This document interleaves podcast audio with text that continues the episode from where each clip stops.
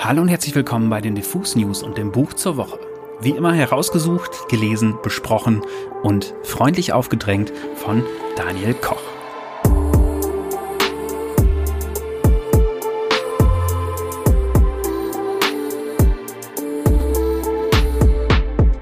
Heute gibt es mal wieder was aus der Rubrik Meine Lieblingsbücher endlich ins Deutsche übersetzt. Und damit sind wir schon bei Carmen Maria Machado und das Archiv der Träume, frisch erschienen beim Tropenverlag.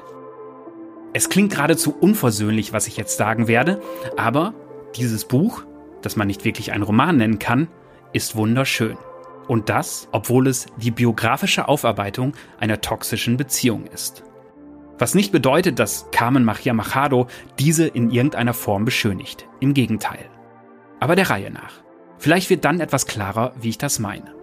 Carmen Maria Machado könnte man vielleicht durch ihre ebenfalls saugute und in der Kritik hochgelobte Shortstory-Sammlung Her Body and Other Parties kennen. Schon darin erzählt sie abgründige und oder schöne Geschichten, die zwischen Autobiografie, Science Fiction, Horror und feministischer Literatur changieren. Außerdem hat sie zahlreiche Essays geschrieben, die zum Beispiel im New Yorker erschienen sind, was ja die beste Adresse für einen Essay ist. Und, nicht zu vergessen, Machado war, als Kennerin der Materie, die Kuratorin der Reihe The Best American Science Fiction and Fantasy im Jahr 2019. Man spürt ihre Handschrift dabei eindeutig. So jung, divers, queer und gut war diese Kollektion wohl nie zuvor. Das Archiv der Träume, das im Englischen etwas passender In the Dream House heißt, ist ihr zweites reguläres Buch. Keine Kurzgeschichtensammlung, aber auch kein Roman im klassischen Sinne. Vielleicht eher eine Sammlung von Kurzprosatexten. Obwohl ich dieses Wort Kurzprosa hasse, weil ich in meinem Kreativschreibenstudium zu viele schlechte Kurzprosa lesen musste. Und ehrlicherweise auch selbst geschrieben habe. Carmen Maria Machado umkreist in Texten, die selten länger als ein bis zwei Seiten sind, ihre langjährige toxische Beziehung zu einer Frau, die psychologische und körperliche Gewalt gegen Machado ausübte. Die Autorin kommt in diesen Texten immer wieder auf das Motiv des Dream House zurück, also des Traumhauses. Hier merkt man, warum das Buch in deutscher Übersetzung anders heißt.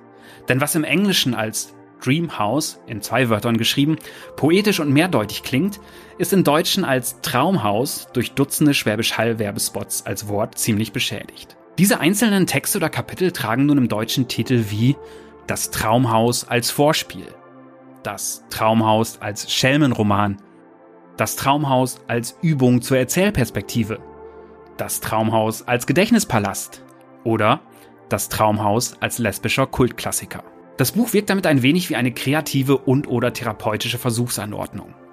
Der jeweilige Titel des Kapitels gibt dabei die Richtung vor, aus der sich Machado diesmal diesem Trauma nähern wird, das als Liebes- und Lustgeschichte beginnt und als Gewalt- bzw. später Befreiungsgeschichte endet. Auf diese Weise gelingt es Machado, die Härte, die Manipulation, das Gaslighting, die Gewalt, die Abhängigkeit und die Schmerzen mitzuteilen, die eine toxische Beziehung mit sich bringen Gleichzeitig beschreibt Machado aber auch, wie es passieren konnte, dass sie dieser Frau so intensiv und so lange verfallen ist. Sie erzählt, wie sie erst nach und nach merkte, dass sie lieber mit Frauen zusammen sein will. Wie sie sich in viele Frauen verliebte, aber in keine so sehr wie in diese. Wie sie bei dieser Partnerin wie nie zuvor Erregung und Euphorie spürte, die selbst dann noch aufblitzten, als die Gewalt schwerwiegender wurde. Machado hadert in anderen Kapiteln aber auch damit, so offen darüber zu sprechen bzw. zu schreiben. Sie fragt sich, ob ihr Buch nicht ein gefundenes Fressen ist für all jene, die gleichgeschlechtliche Liebe verteufeln und bekämpfen. Und ein sehr wichtiger Teil des Buches, Machado zeigt, wie sie sich freikämpfen konnte, wie sie aus eigener Kraft und mit Hilfe der Freundinnen und Freunde, die sich lange um sie sorgten, diese Beziehung hinter sich lässt und den Mut findet, sich künstlerisch damit auseinanderzusetzen. Ich werde euch jetzt mal eines dieser Kapitel vorlesen. Und zwar das Traumhaus als Gedächtnispalast. Darin beschreibt sie diese Leitmetapher des Hauses nämlich besonders bildlich und gibt Einblicke in ihr frühes Liebesleben, als sie noch mit Männern zusammen war. Und danach versteht man ein bisschen besser, warum sie lieber mit Frauen zusammen ist. Das Traumhaus als Gedächtnispalast. Wir kommen von der Straße. Hier ist das Haus. Da ist die Eingangstür, aber die benutzt du nie. In der Einfahrt stehen Spalier, alle Jungs, die dich als Mädchen gemocht haben. Colin, der Zahnarztsohn, der dir leise sagte, dass sein Kleid schön sei. Du schautest an dir herunter, um dich selbst davon zu überzeugen, und hüpftest dann fröhlich davon. Schon damals eine Diva. Diese Geschichte hat dir deine Mutter erzählt. Du warst noch so klein, dass du dich nicht selbst daran erinnern kannst. Seth, der dir in der sechsten Klasse das brandneue Animorphs Buch kaufte. Das mit dem Cover, auf dem Cassie sich in einen Schmetterling verwandelt. Und sich von seiner Mutter zu dir nach Hause fahren ließ, um es dir zu übergeben. Adam, der Gute, der im Kino arbeitete und Müllsäcke voll Popcorn vom Vortag mit nach Hause brachte, wo ihr euch Filme ansaht, die deine Eltern dir niemals erlaubt hätten. Memento und Dancer in the Dark und Pulp Fiction und Mulholland Drive und E2 Mama Tambien. Adam brannte dir Unmengen an CDs. Manche davon waren dir zu krass. Eine Band zerstörte zum Beispiel einfach nur Instrumente in die Mikrofone und du verdrehtest die Augen und sagtest, das ist doch total stumpf. Aber dann fuhr Adams Mom euch im Januar nach Philadelphia auf ein Konzert von Godspeed You Black Emperor. Die Band verspätete sich und ihr schlüpfte zusammen in einen Kapuzenpulli, um nicht zu frieren.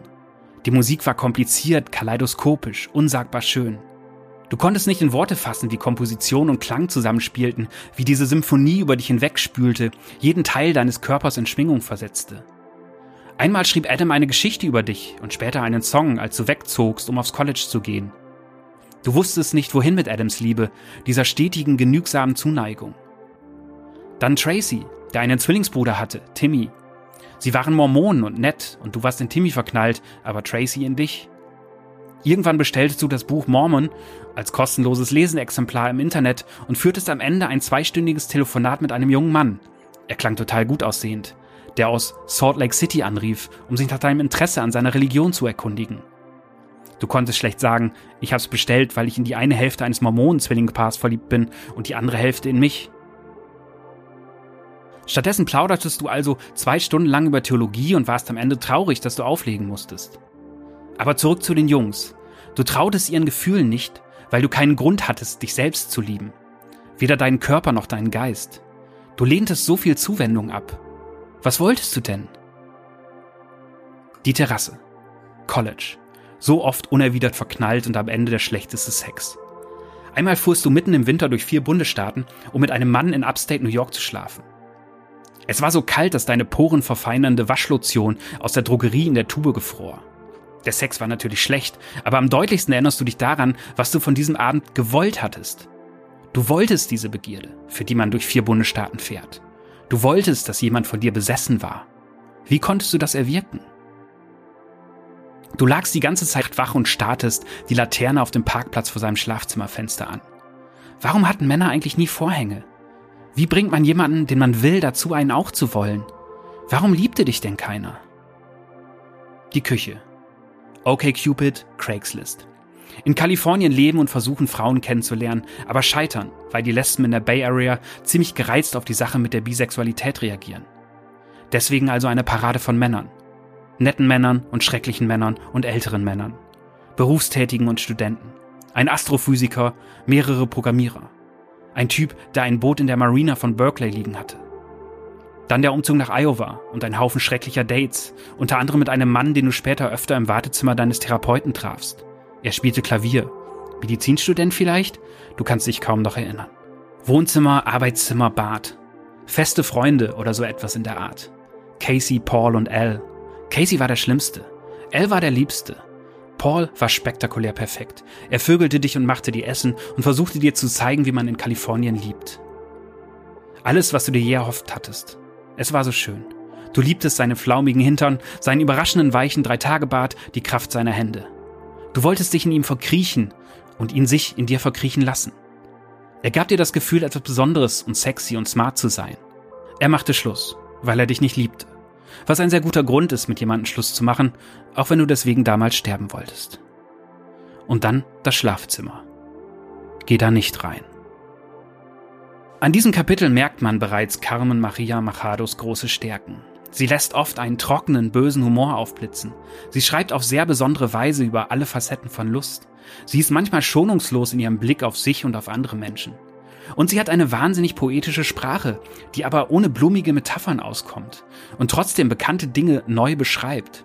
oder sehr persönliche Erfahrungen auf eine Weise beschreibt, dass man sich selbst als männliche Hete kurz einbildet, das Gefühlsleben dieser sehr besonderen queeren Frau verstehen zu können. Das bringt mich wieder zu meiner Einstiegsthese. Dieses Buch ist zugleich abgründig, hart und wunderschön. Es gibt Texte, die ohne Angst in die Abgründe einer toxischen Beziehung schauen. Es gibt aber auch Texte, die körperliche und emotionale Liebe auf eine Art und Weise beschreiben, die einem ins Herz und, pardon, zwischen die Beine kriechen. Egal welchem Geschlecht man sich zuordnet oder auf welches man steht. Und es gibt Texte, die sehr schmerzhaft deutlich machen, wie viel Kraft es braucht, eine toxische Beziehung zu erkennen und schließlich hinter sich zu lassen. Und danach im Leben wieder Tritt zu finden.